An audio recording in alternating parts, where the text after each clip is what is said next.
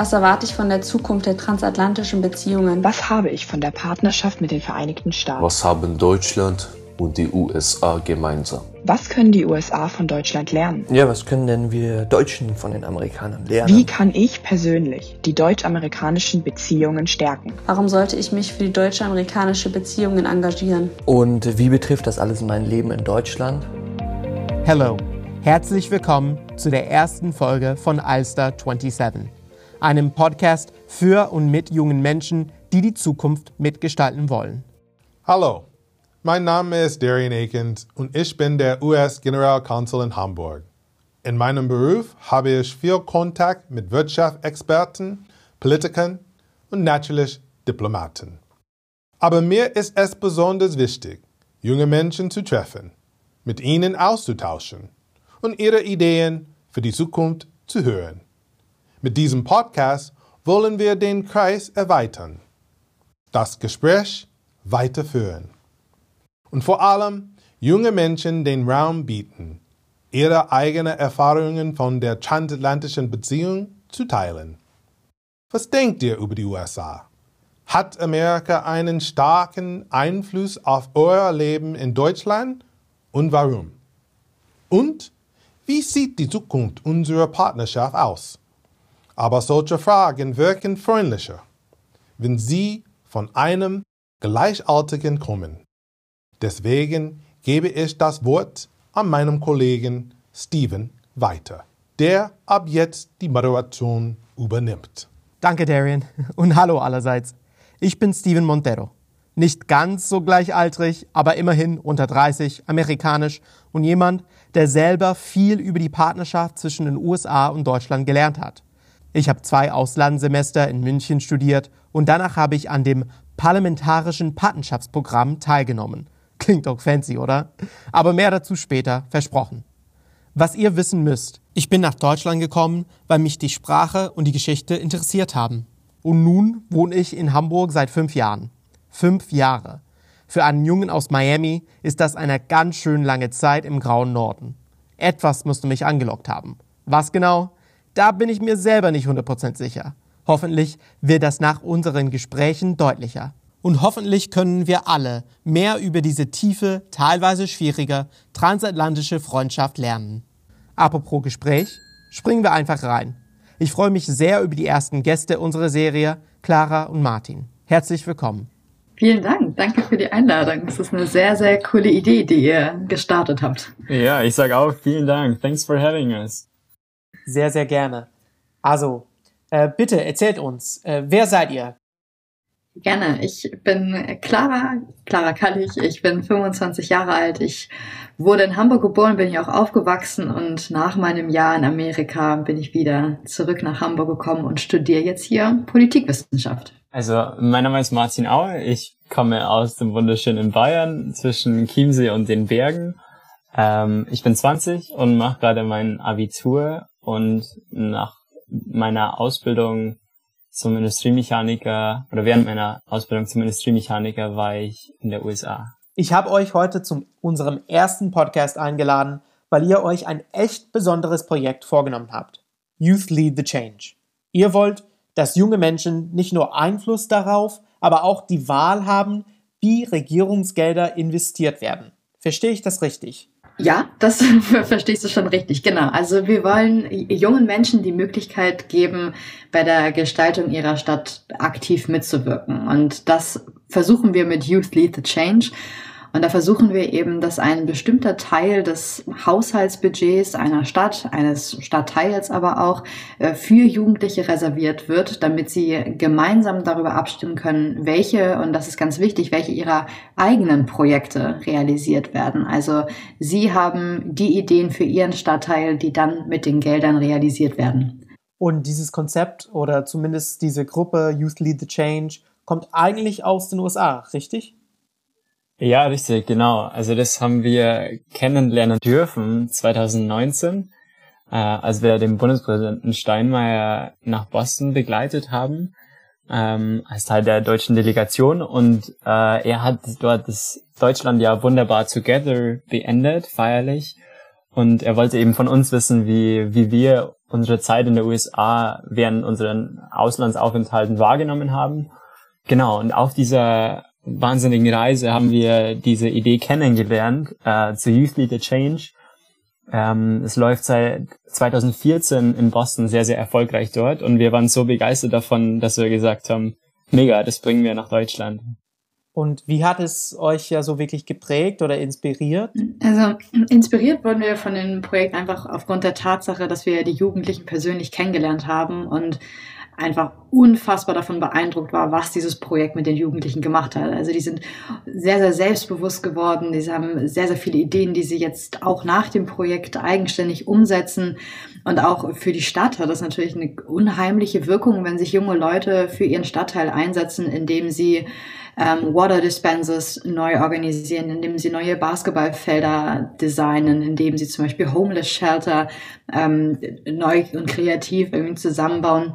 Und das hat uns so sehr beeindruckt, dass wir gesagt haben, okay, wie Martin gerade schon erwähnt hat, wir wollen das irgendwie versuchen, nach Deutschland zu bringen.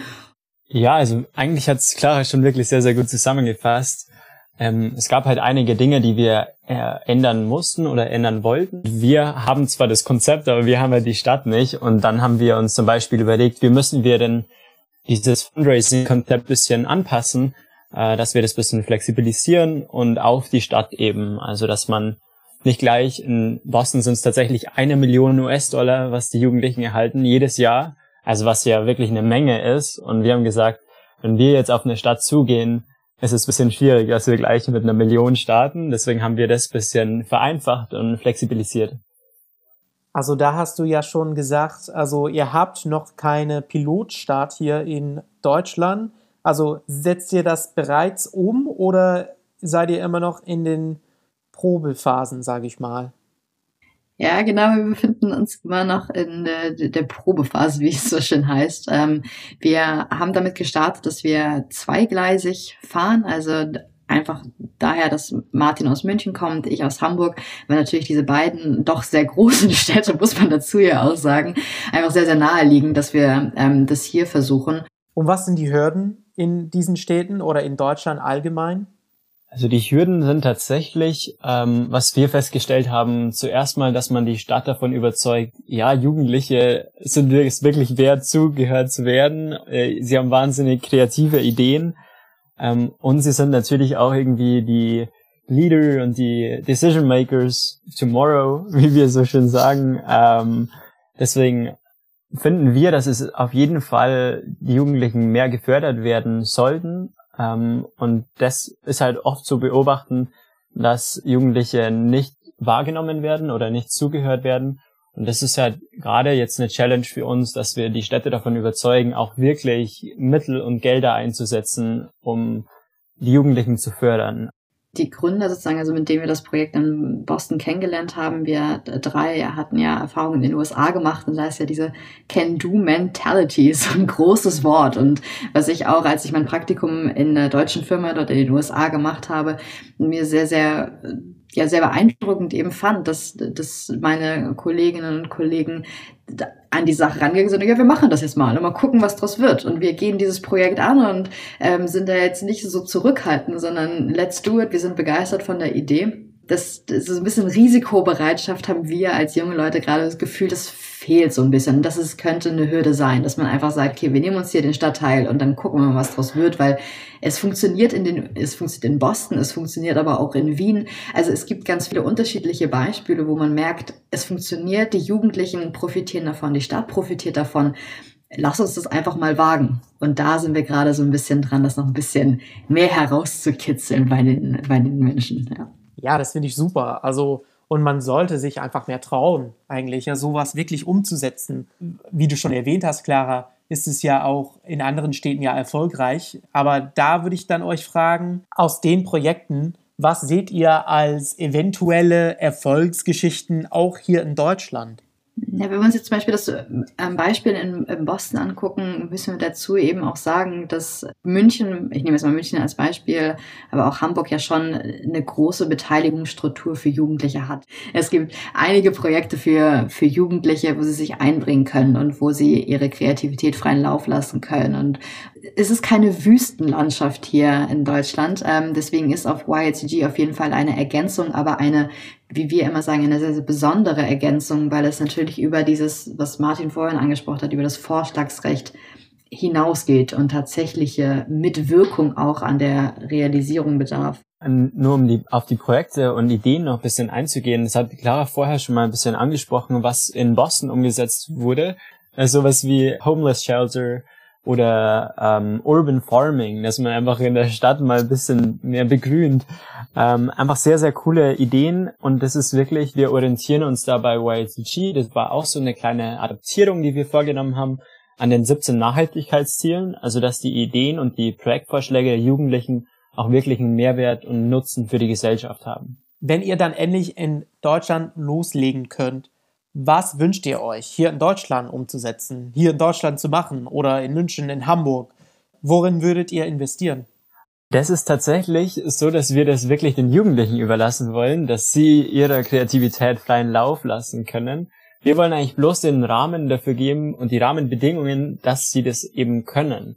Also zurzeit ist es halt bisschen schwierig und das kann dann wirklich alles sein. Also das können Beispielprojekte eben aus der USA sein, wo man sich auch irgendwie orientieren kann und voneinander lernen kann, ob es vielleicht äh, ähnliche Hürden und Challenges gibt und ob man vielleicht die auch ähnlich lösen kann wie in der USA. Und das kann dann von A bis Z eigentlich so gut wie alles sein. Das hat sich jetzt in den letzten Jahren und auch aus der Forschung ja immer wieder bewiesen, dass die Jugendlichen schon die Herausforderungen ihrer Städte oder ihres Stadtteils kennen und dass sie kreative Vorschläge habe, was man mit einer grünen Wiese machen könnte oder was man mit ähm, einem leerstehenden Gebäude alles anfangen könnte. Also da ist sehr, sehr viel Potenzial, was wir einfach ausschöpfen wollen und da wollen wir so wenig wie möglich, aber so weit wie nötig das, das, das eingrenzen und sie da nicht ähm, so komplett alleine lassen und sagen, so jetzt, jetzt macht mal, sondern schon anleiten, um eben auf bestimmte Sachen aufmerksam zu werden ist also vielleicht eine blöde Frage, aber wer sind dann diese Jugendlichen?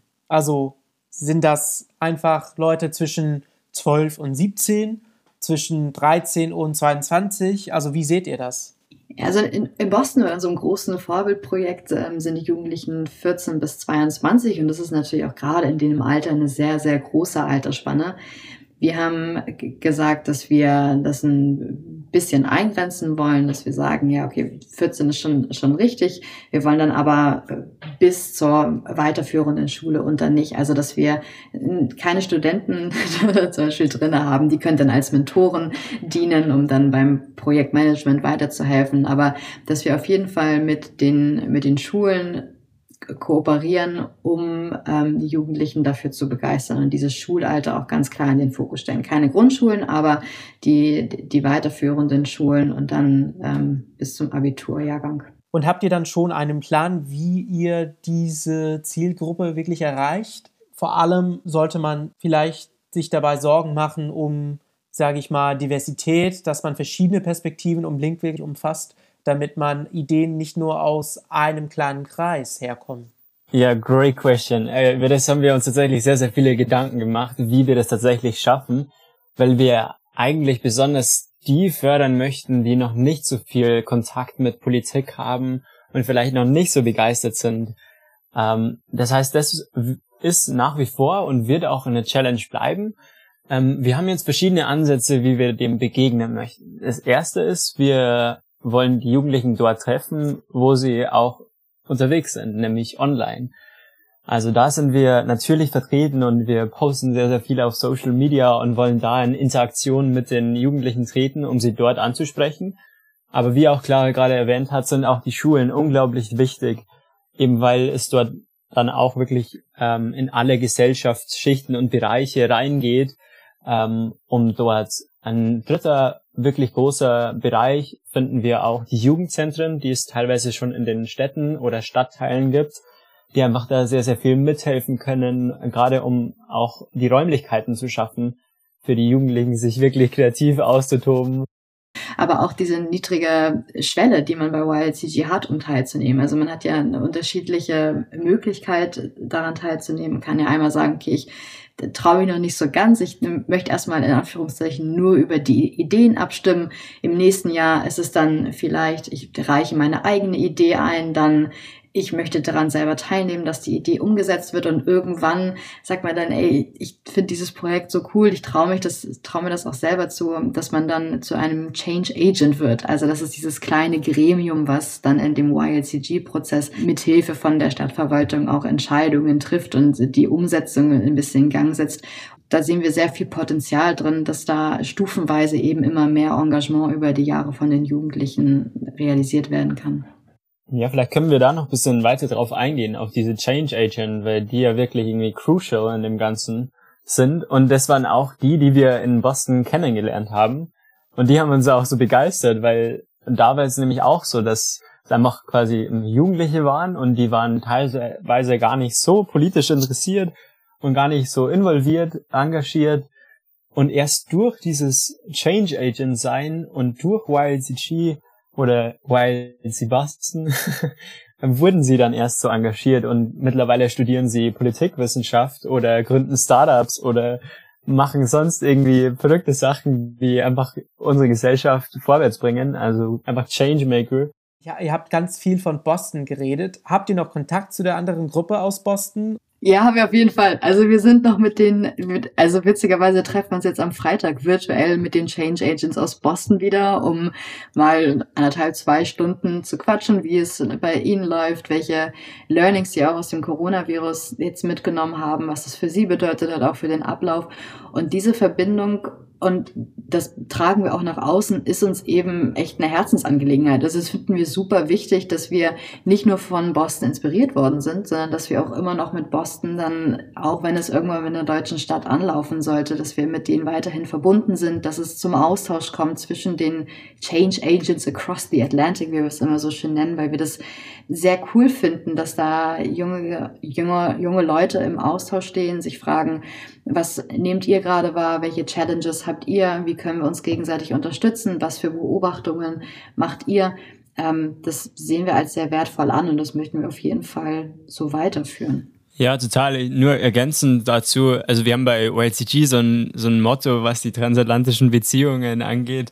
Wir sagen immer miteinander reden, voneinander lernen und ich glaube, das trifft sehr, sehr gut, gerade wenn es eben um die junge Generation geht, dass wir da auch ähm, als junge Menschen in Kontakt bleiben wollen und in, ins Gespräch kommen. Genau.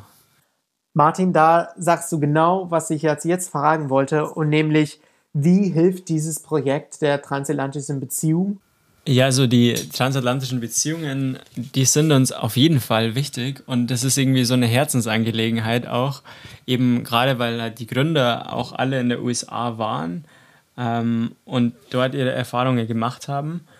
Ähm, und wir haben so ein kleines Modell aufgestellt. Wir haben gesagt, äh, die auswärtigen Beziehungen, also gerade zu USA, die basieren ja immer auf verschiedenen Ebenen. Also da gibt es irgendwie die diplomatische, politische, ähm, klar. Und dann haben wir das wie so eine Pyramide aufgebaut. In der Mitte sind dann die Unternehmen und die Organisationen und dann nicht zu vergessen ist aber ganz unten, eigentlich der größte Teil sind dann die persönlichen Kontakte und die, die Stories ähm, zwischen diesen persönlichen Kontakten. Und ich glaube, da können wir auf jeden Fall sehr, sehr gut anknüpfen, dass man eben diese Beziehungen schafft. Und das können eben auch Austauschprogramme wie Azubis in die USA oder wie das PPP, wie Fulbright oder äh, andere großartige Programme, die es noch gibt für den Austausch, unglaublich gut schaffen, dass man ähm, dass man diese Beziehungen zwischen den Menschen schafft, diese Freundschaften.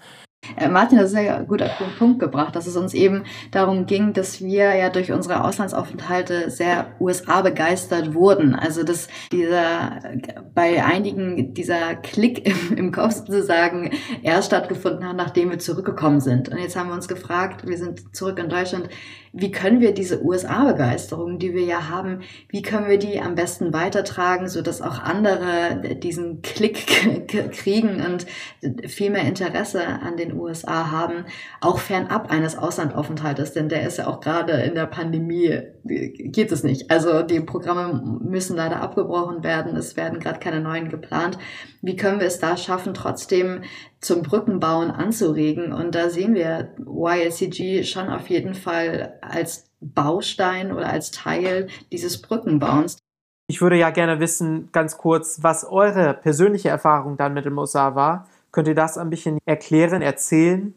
Also ich habe meine Ausbildung zur Industriekauffrau abgeschlossen und bin dann mit dem parlamentarischen Patenschaftsprogramm, also dem PBP für junge Berufstätige, ein Jahr in die USA gegangen und ich war ein Jahr in Georgia, also äh, im Süden der Staaten. Und es war, als ich den Brief aufgemacht habe oder beziehungsweise die E-Mail, wo meine Platzierung drinne stand, war es ein Oje und ein Juhu zugleich. Aber es hat sich auf jeden Fall zu einem absoluten Juhu entwickelt, denn ähm, ich hatte eine wunderbare Gastfamilie und die haben mich aufgenommen wie eine Tochter und wir stehen immer noch im Kontakt zusammen und das ist eine wunderbare Freundschaft, die sich da daraus entwickelt hat, aber auch die allgemein die Erfahrungen, die ich dort gesammelt habe, indem ich dort wirklich gelebt habe und nicht zwei Wochen Urlaub gemacht habe, sondern wirklich in den Austausch mit den Leuten gegangen bin, Freundschaften geschlossen habe, ähm, an der Uni studiert habe. Also das sind alles sehr, sehr viele Dinge, die zusammengekommen ist und die eben mein Bild auf die USA deutlich verändert haben und ich, wo ich gemerkt habe,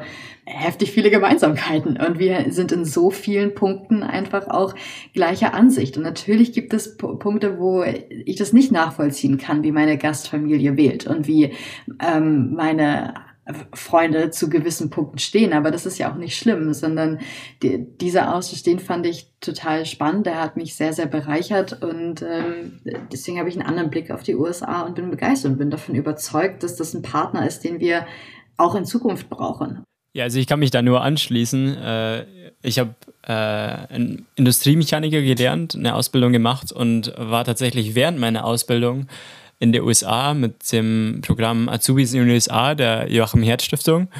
Und ähm, für mich war es auch, also wirklich die, die Zeit meines Lebens. Ich war zweieinhalb Monate drüben und äh, durfte dort leben und arbeiten, äh, war in einem Technical College und habe ein Praktikum gemacht und das war super spannend. Also einfach grundsätzlich, dass man mal einen Eindruck gewinnt, gerade bei mir eben, wie der Beruf in, in einem anderen Land aussieht. Aber dann auch das, was die Clara gesagt hat. Ähm, gerade das fand ich einfach so überwältigend irgendwie, dass man so herzlich empfangen wurde. Ähm, man wurde eigentlich begrüßt, wie es kennt man sich schon ewig. Und natürlich fährt man oder fliegt man in ein Land mit gewissen Gedanken im Kopf, was einem erwartet. Und zurückgekommen bin ich aber wirklich, dass ich einfach begeistert bin davon. Und natürlich, USA ist nicht gleich USA, es sind 50 Staaten und Millionen von Menschen. Deswegen, ich glaube, das kann man sich nicht anmaßen, dass man darüber urteilt, auch wenn man in der USA war Trotzdem glaube ich, dass es wirklich ein, einfach ein sehr, sehr bereichender Eindruck ist, den man gewinnt. Und ähm, ja, das geht mir auch im Gespräch mit, mit meinem Umfeld so. Gerade mit denen, die das eben nicht erleben durften und dann ganz, ganz andere Einstellungen teilweise haben dass man in diesen Gesprächen, die Martin und ich jetzt gerade angesprochen haben, auch einfach mal den, den Blick darauf lenkt, was eigentlich auch alles Geniales in den USA passiert. Also, dass man auch mal ähm, mit reinbringt, was, was für coole Grassroot-Bewegungen es gibt und was für äh, spannende junge Leute, die ähm, so coole Ideen haben. Und das natürlich nicht nur auf YLCG, um das wieder zu erwähnen, sondern es da super heftige Ansätze gibt und großartige Startups, wo wir uns alle was eine Scheibe abschneiden können. Und ähm, das immer auch wieder zu erwähnen, da darf man auch nicht müde werden. Also zurück zum Thema Youth Lead the Change. Ihr habt da was gegründet. Habt ihr auch noch vor, das quasi noch in Zukunft zu unterstützen? Es liegt meinem Studium ja auch nicht ganz fair, sich mit der Frage zu beschäftigen, wie kann man junge Leute für Demokratie begeistern und wie kann man ähm, Bürgerbeteiligung steigern. Und ich finde das, ich finde das cool, ich stehe dahinter, ich, ich habe Spaß dran und ich kann es mir sehr, sehr gut vorstellen. Deswegen würde ich das gar nicht ausschließen, das irgendwann mal abzugeben. Dann würde ich ja unterbrechen und fragen, seht ihr euch als sogenannte Young Leaders? Ja, auf jeden Fall. Also in, in gewisser Hinsicht gerade wenn es um, um so Changemaking geht und um diese Can-Do-Mentalität, die wir angesprochen haben, dann ist es, glaube ich, schon irgendwie ein Zeichen von Leadership, wenn man sagt, wir nehmen das jetzt in die Hand und wir probieren das einfach mal aus und bringen das nach Deutschland oder probieren das zumindest. Ich glaube schon, dass es äh, was von Leadership hat und gerade in Bezug auf YLCG wollen wir ja die Next Generation of Leaders hervorbringen gerade mit transatlantischem Bezug und die auch in ihrer Community und in ihrer äh, Stadt diesen Wandel bewirken wollen mit ihren Ideen. Ich glaube, ein Leader ist auch irgendwo jemand, der andere dazu inspiriert, äh, den Wandel voranzutreiben. Und das, denke ich, können wir mit Youth Leader Change sehr, sehr gut tun. Meine letzte Frage. Wie können Jugendliche jetzt Youth Leader Change unterstützen? Können sie da irgendwie mitmachen? Ja, ja auf jeden also Fall. Also, also unbedingt. Gerne, du darfst. ja, ja, ja, auf jeden Fall. ähm, also ich glaube, das, das, das Zentrale ist einfach get the word out. Also sagen, dass man davon überzeugt ist, dass man äh, diese Idee cool findet, dass man selber gerne mitmachen möchte. Und das hört sich vielleicht am ersten Mal so, wie soll das funktionieren? Aber seinen Politikern davon erzählt, seinen Lehrern davon erzählt, seinen Mitschülern davon erzählt. Ich erzähle es immer weiter und spreche das bei bestimmten Politikern an. Die werden darauf aufmerksam. Ah, okay, die Jugendlichen sind davon begeistert. Spannend. Gibt es sowas schon? Nein. Dann wird es mal Zeit, sowas umzusetzen. Ähm, ja, und dieses Helfen auch nicht nur so, ich mache jetzt Werbung für YLC, sondern auch selber Teil dessen werden. Also wir sind ein kleines Team, wir sind aber auch ein ähm, sehr, sehr offenes Team. Also wenn man selber sich da gerne einbringen möchte mit seiner Zeit, mit, seiner, mit seinem Engagement, mit Ideen, die man hat, wir, wir freuen uns da sehr, sehr drauf. Also äh, auf meiner Seite will ich mich einfach nur bei euch bedanken für eure Zeit. Es war sehr, sehr schön mit euch zu reden. Wir sind ja sehr dankbar, dass ihr auch die Zeit genommen habt, um mit uns zu sprechen über euer Projekt über die Zukunft der transatlantischen Beziehung auch und äh, auch ein bisschen über die USA. Das freut uns natürlich. Vielen Dank auf jeden Fall für die Einladung. Ja, ich sage auch vielen herzlichen Dank. Es war eine große Freude, hat sehr viel Spaß gemacht, mit dir zu quatschen. Well, that's a wrap. Vielen Dank an euch. Es ist inspirierend, klar und Martin zuzuhören. Man merkt, dass dieses transatlantische Projekt eine Herzenangelegenheit für die beiden ist. Und zum Thema Can-Do-Mentalität, ich freue mich auf den nächsten Podcast im Mai. Dann haben wir Paolo Glavacchi zu Gast.